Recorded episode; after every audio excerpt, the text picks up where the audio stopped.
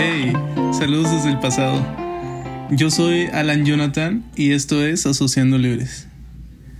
Tómate un tiempo, detente y respira. Esa melodía de intro me pone muy de buenas. Ya es jueves y me da mucho gusto volver a abrir este espacio. En el episodio pasado se habló acerca de lo que implica pedir ayuda y por qué a veces nos cuesta tanto hacerlo. Un episodio interesante, ¿eh? te lo recomiendo si es que no lo has escuchado. Este, y gracias por sus comentarios y por haber compartido el contenido en, en redes. Por si no sabes, el podcast tiene una cuenta en Instagram, eh, Asociando Libres, donde se suben algunas frases del episodio más reciente que puedes compartir en tus historias, eh, o con tus amigos, con tu familia, eh, con ese familiar que te envía fotos de piolín. este, apóyanos, apoya a, la cuenta, síguenos en Instagram y vas a poder ver ese contenido eh, durante la semana. Bueno, para entrar de lleno al tema de hoy, debo decir que cuando hablamos de rupturas, debemos tener en cuenta que se encuentran involucrados otros temas como el proceso del duelo o, o el amor, ¿no? Evidentemente. Sin embargo, estos temas merecen su propio episodio, creo yo, y te prometo que vamos a hablar sobre ellos después. No quiere decir que los vamos a ignorar en este episodio, porque como mencioné tienen mucho que ver, pero hoy no los vamos a abordar a profundidad. En esta ocasión hablaremos acerca de lo doloroso que resulta el momento de la ruptura en una relación. Luego, ¿Qué sucede después de la ruptura? Eh, ¿Qué hacemos con ella, no? Cuando se da. Y para finalizar, lo que implica tratar de sanar. Un clavo no saca otro clavo. Es más, cada clavo va dejando su propia marca. No te engañes. Quise comenzar dándote esta frase, pues tal vez necesitas escucharla. Y es que esta frase tiene mucho que ver con un estado de negación en el que poco a poco nos vamos instalando en todo el proceso de ruptura. Desde que puedes vislumbrar su posible comienzo hasta que decides dar cierre, lo que puede significar un periodo de tiempo corto o uno más largo. La cuestión es que cuando notas las señales y se encienden las alarmas, te encuentras en el momento en que debes tomar la decisión. ¿Continuar o dar paso a la ruptura? Abro un paréntesis antes de continuar, pues me parece necesario decir que al escuchar la palabra ruptura tendemos a asociarla comúnmente a la ruptura de un noviazgo o de una relación en pareja. Y aunque en este episodio nos centraremos precisamente en hablar sobre las relaciones eh, de este tipo, la palabra también se refiere a cualquier otro tipo de relación. Una ruptura eh, entre padre-hijo, madre-hijo o hija, rupturas entre hermanos, amigos, rupturas laborales o académicas. Bueno, cerrando el paréntesis, decía que cuando notas las señales y se activan las alarmas, es momento de que tomes una decisión. Siempre, sin importar la situación, hay un momento en el que tienes la oportunidad de decidir. Si te decides por continuar a pesar de las alarmas y contra todo pronóstico de éxito, probablemente comiences el primer capítulo de la crónica de una muerte anunciada. Y claro, puede que funcione si ambos llegan a acuerdos como pareja y los cumplen si se comprometen seriamente a, hacerlo. Pero si no es así, las señales no se irán solo por la fuerza del querer. Tú sabes cuáles son tus red flags personales, sabes qué es lo que no quieres tener y con lo que no debes lidiar, más allá de las que comúnmente identificamos. Y si a pesar de todo decides continuar, prepárate para una experiencia desagradable, en una palabra tóxica. Cuando por el contrario decides dar paso a la ruptura o deciden romper contigo, entonces ya te encuentras en el kilómetro 15 del camino del dolor. Tienes asiento en primera clase, directo y sin escalas a la República del Desconsuelo. Y es un hecho, habrá dolor. Te lo digo claro y directo, no existe nada que puedas hacer para evitar el dolor. No hay una terapia mágica o pastillas o sustancias psicotrópicas que te ayuden a saltarte ese capítulo. No existe nada para quitar el dolor. Y estoy aquí entrecomillando con mis dedos. Puedes distraerte, claro, pero el dolor permanece ahí. Y te va a esperar, cómodamente, sentado en un sillón con los pies extendidos.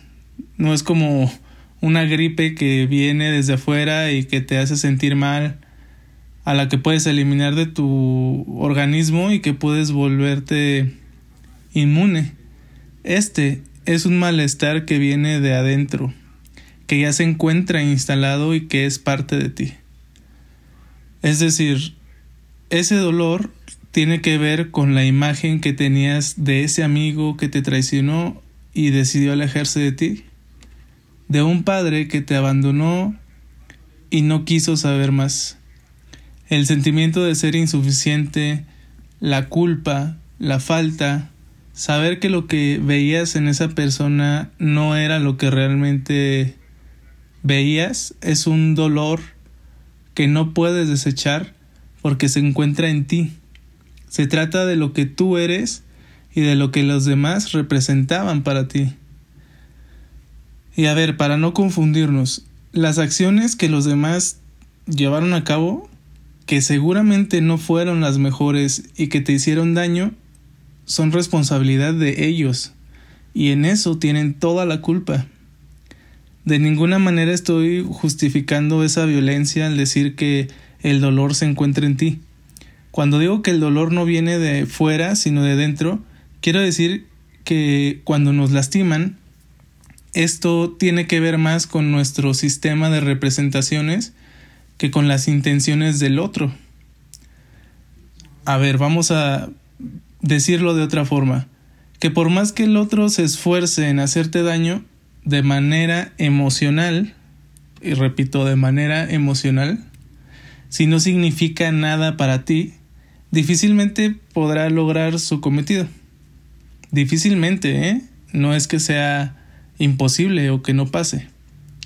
Si no representa una figura importante a la que admiras, quieres o respetas, muy probablemente todo aquello quedará en un disgusto y una alarma que te indique que tomes tu distancia de esa persona. Imaginemos que estás tomando clase de nuevo en la secundaria, ¿no? Y digo de nuevo porque pues yo hace tiempo que salí de ella. y un día llega un maestro nuevo ¿qué sucede? Tus compañeros y tú mantienen cierta expectativa sobre el profe nuevo, pero no le prestan mucha atención ni le dan mucha importancia, ¿no? Así que comienzan a platicar. Y después de unos minutos el salón ya se ha vuelto un carnaval al que solo le faltan algunos escupefuego, pues uno de tus amigos está lanzando plumas y lápices a una mochila a dos filas de distancia, mientras un grupo nutrido apuesta por quién será quien eh, tenga el mayor número de, de encestes, ¿no? En otro rincón, algunas niñas intercambian broches para el cabello y unos más copian la tarea de la siguiente clase. Es entonces que el profesor explota y levanta la voz para llamar la atención de toda el aula. Comienza resaltando lo inaudito que resulta la indisciplina del grupo y sigue con un discurso al que ya no le prestas atención. Solo alcanzas a recordar que menciona algo sobre el oscuro futuro del grupo y, y todo su rostro enrojecido del coraje, ¿no? Nota mental, el profe nuevo es un exagerado o amargado y más vale saltarnos la clase. Pero, por otro lado, estoy seguro que tuviste también un maestro o una maestra en la escuela a quien te gustaba impresionar y de quien evitabas a toda costa recibir una llamada de atención y mucho menos irritar.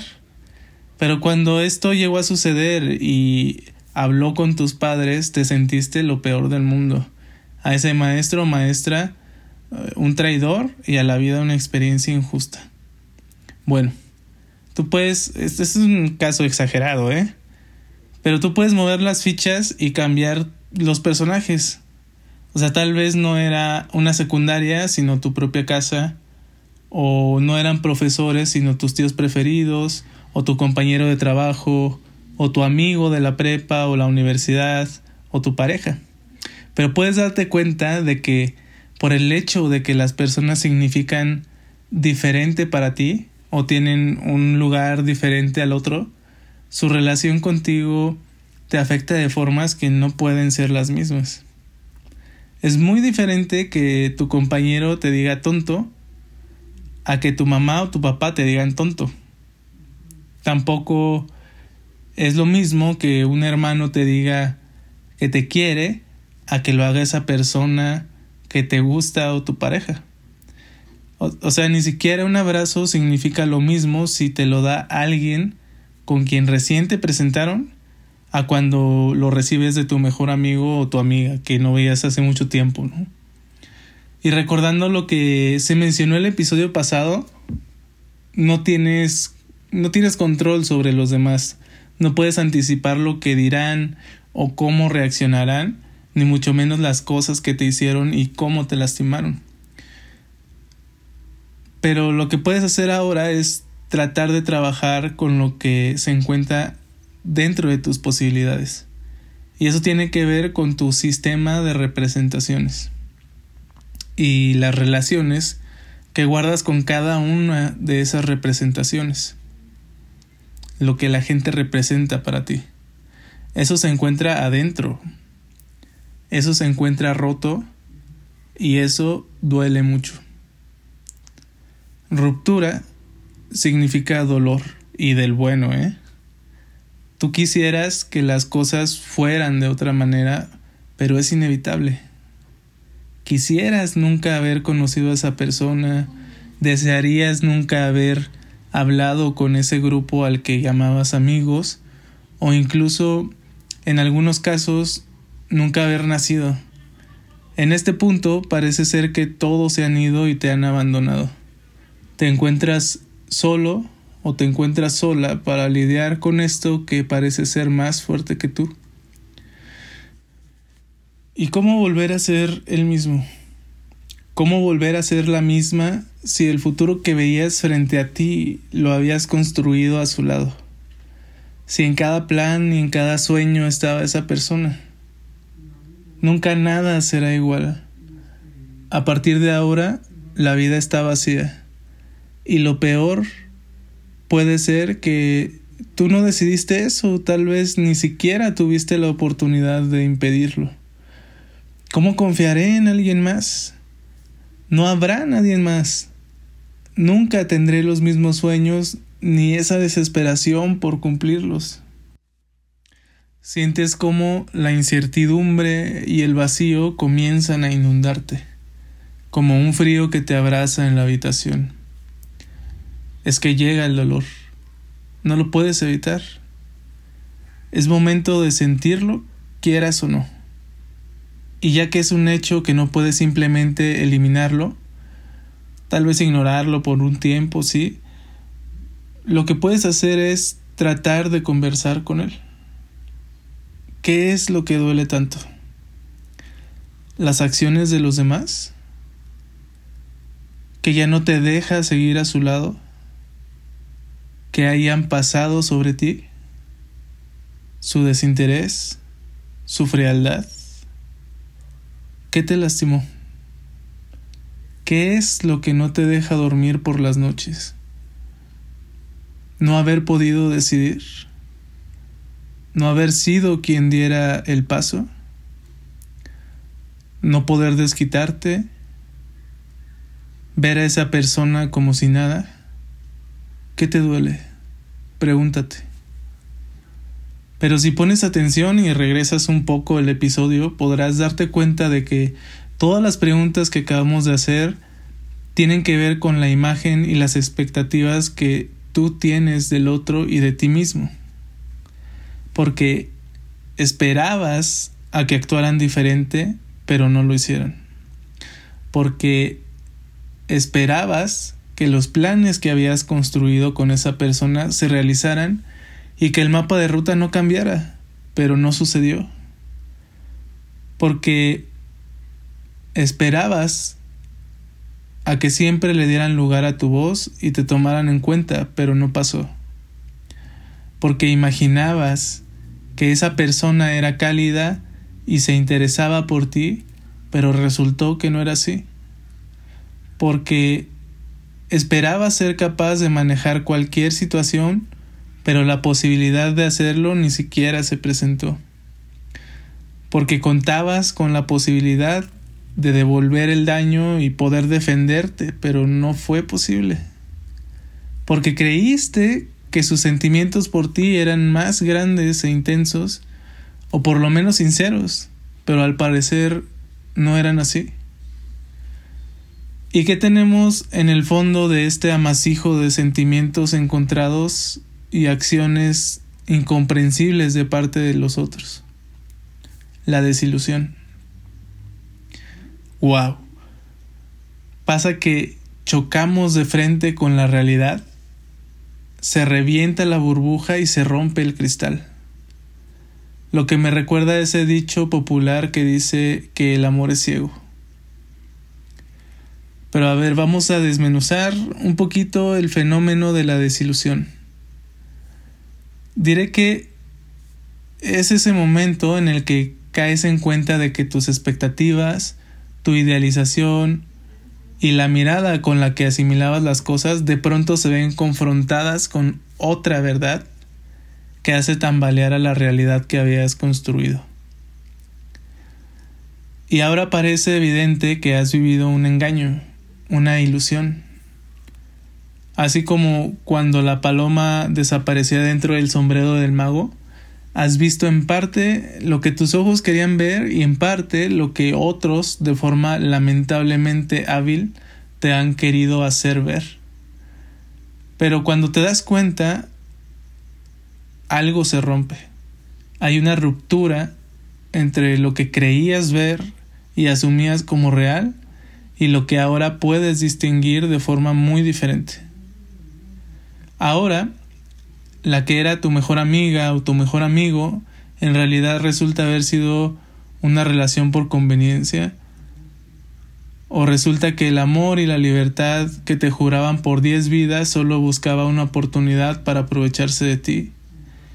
Que incluso lo que creías que era enamoramiento resultó ser solo atracción, pues parece no haber nada más entre ustedes dos. Algo se fisura se presenta la posibilidad de una ruptura y es momento de decidir. Y créeme, lo mejor es que no pierdas tu tiempo y tampoco se lo hagas perder a los demás. A veces es momento de aceptar que no todo resulta como lo esperabas. Y es tiempo de respirar y soltar. Entonces, llegamos al momento en que se rompe una relación. ¿Y qué sigue? ¿Qué hago con los pedazos que quedaron? Nunca volverás a ser la misma persona, pues es precisamente la ruptura la que te permite ver ahora el mundo de otra manera. Comienzas a redefinir tu realidad. De eso se trata crecer. Si bien no habrías querido que fuera tan doloroso, el hecho es que ya estás aquí y ahora resulta difícil de creer, pero al atravesar este proceso saldrás beneficiado. Y te darás cuenta de que eres más fuerte de lo que pensabas. Pero la clave es tenerte paciencia y darte tu tiempo. No hay prisa. No estamos en una carrera de 100 metros, sino en un maratón. esto no se trata de velocidad sino de resistencia.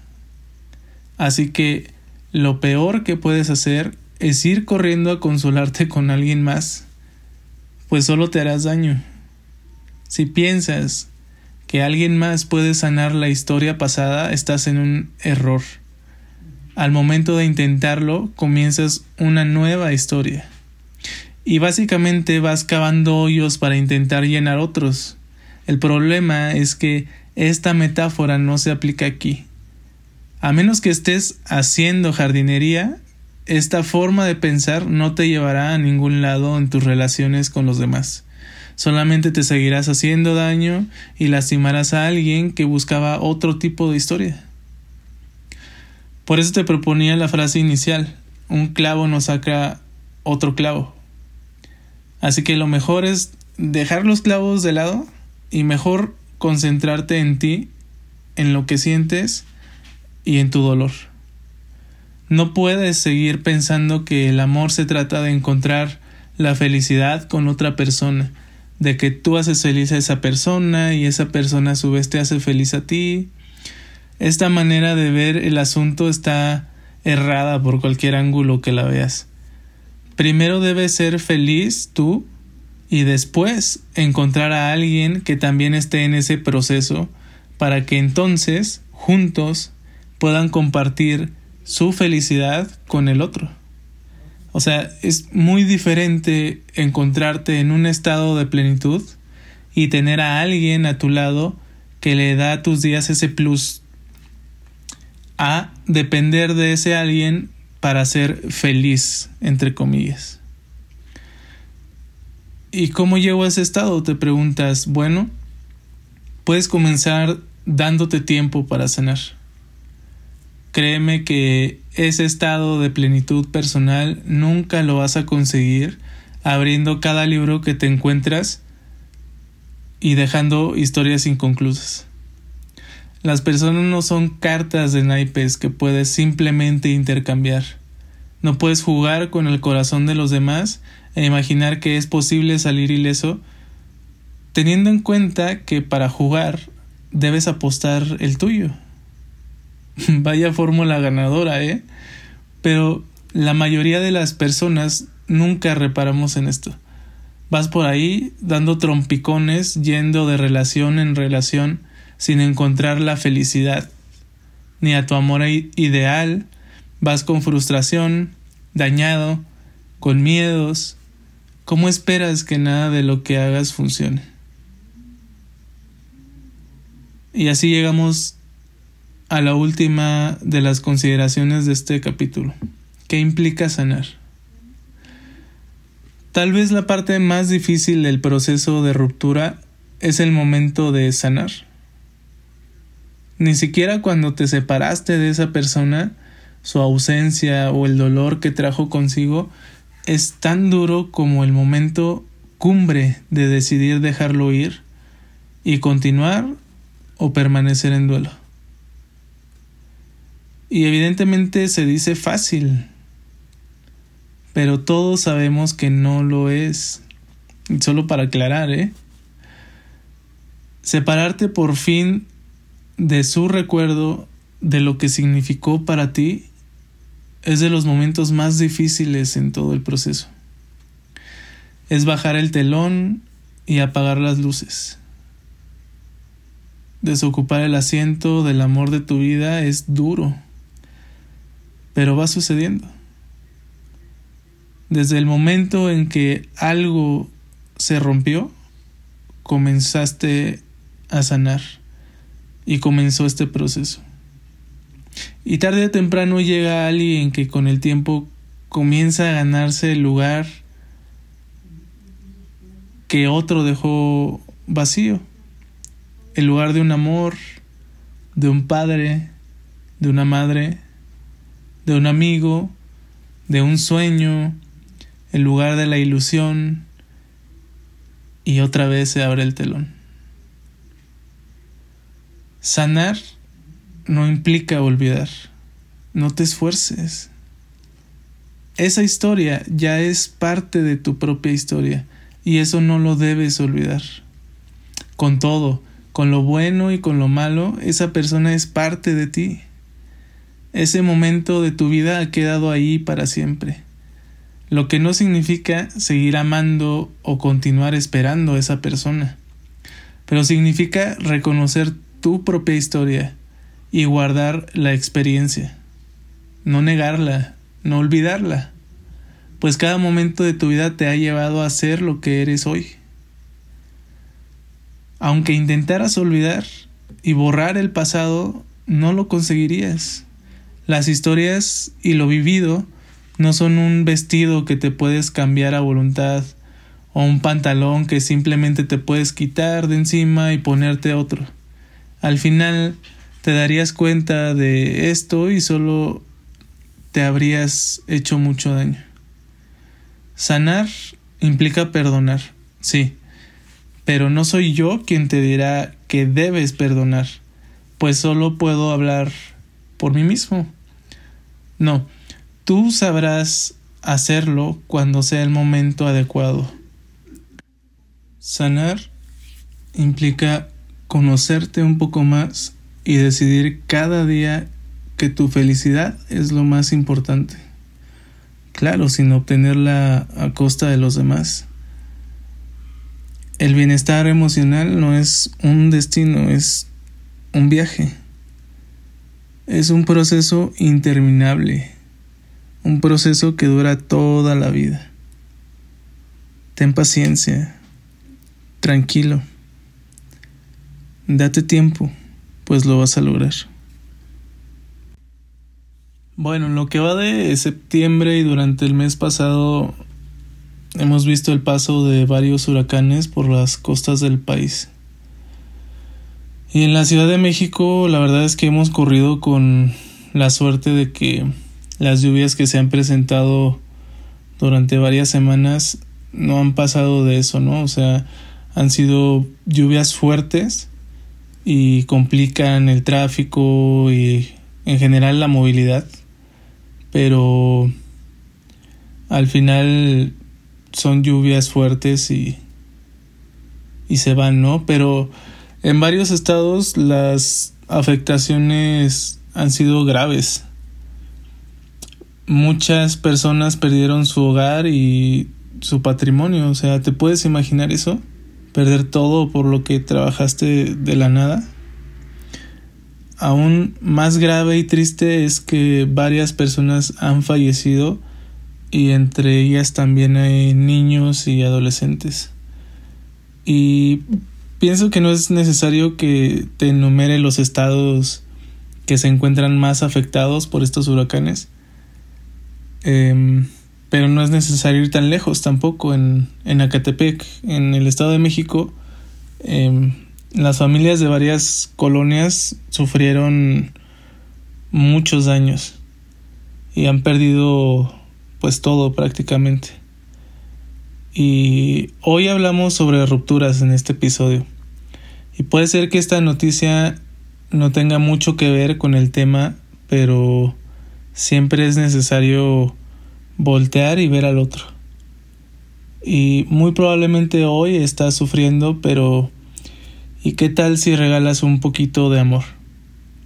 Estoy seguro que en donde te encuentras ya hay alguien cerca organizando una brigada o o recolectando artículos de primera necesidad que tal vez para ti hoy no representan gran cosa, pero para alguien que lo perdió todo puede ser mucho, muchísimo. Sobre todo teniendo a nuestra disposición grupos en Facebook, em, noticias en Facebook, información en general en Internet, pues puedes encontrar algún lugar en donde puedas llevar algún, algún artículo eh, que se necesite, ropa, aceite, jabón, enlatados, eh, para ayudar a, a estas personas que pues están pasando un momento muy muy difícil. Así que para terminar, esta semana te propongo dos actividades. La primera de ellas es hacer el esfuerzo de darle un vistazo a tu guardarropa y seleccionar esas prendas que sabes que no necesitas, ¿no? Todos tenemos ropa que nunca usamos, pero que lleva ahí mucho tiempo ocupando el espacio de nuestro closet. Piensa esta actividad como una oportunidad para ayudar a otros y de paso reinventarte, ¿no? De alguna manera. Y la segunda resulta bastante simple. Durante el fin de semana o en alguna tarde libre, siéntate en algún parque y llévate tus audífonos y guarda silencio. Observa a tu alrededor, mira a la gente pasar, levanta la mirada y observa las copas de los árboles. Respira, siente el viento en tu cara y concéntrate en tu respiración. Piensa en el lugar en el que te encuentras y cómo has llegado hasta ahí. Y para tu playlist te sugiero una canción. Se llama Perdonar de León Larregui. Y si este episodio te ha hecho reflexionar y piensas que le puede interesar a algún amigo, compártelo, no te lo guardes. Sigue la cuenta en Instagram que está como asociando libres y etiqueta tus fotos o lo que tú quieras. Tú etiquétanos con el hashtag asociando libre. En el próximo episodio hablaremos sobre el amor. ¿Cómo crees que funciona esto de estar enamorado? ¿Puedes encontrar a tu media naranja? ¿O te has preguntado por qué parece que atraemos a cierto tipo de personas y no a otras. Bueno, recuerda que esto solo es un podcast y que de ninguna manera sustituye a la terapia. Yo soy Alan Jonathan y te espero aquí, como cada jueves, para que vayamos asociando libres.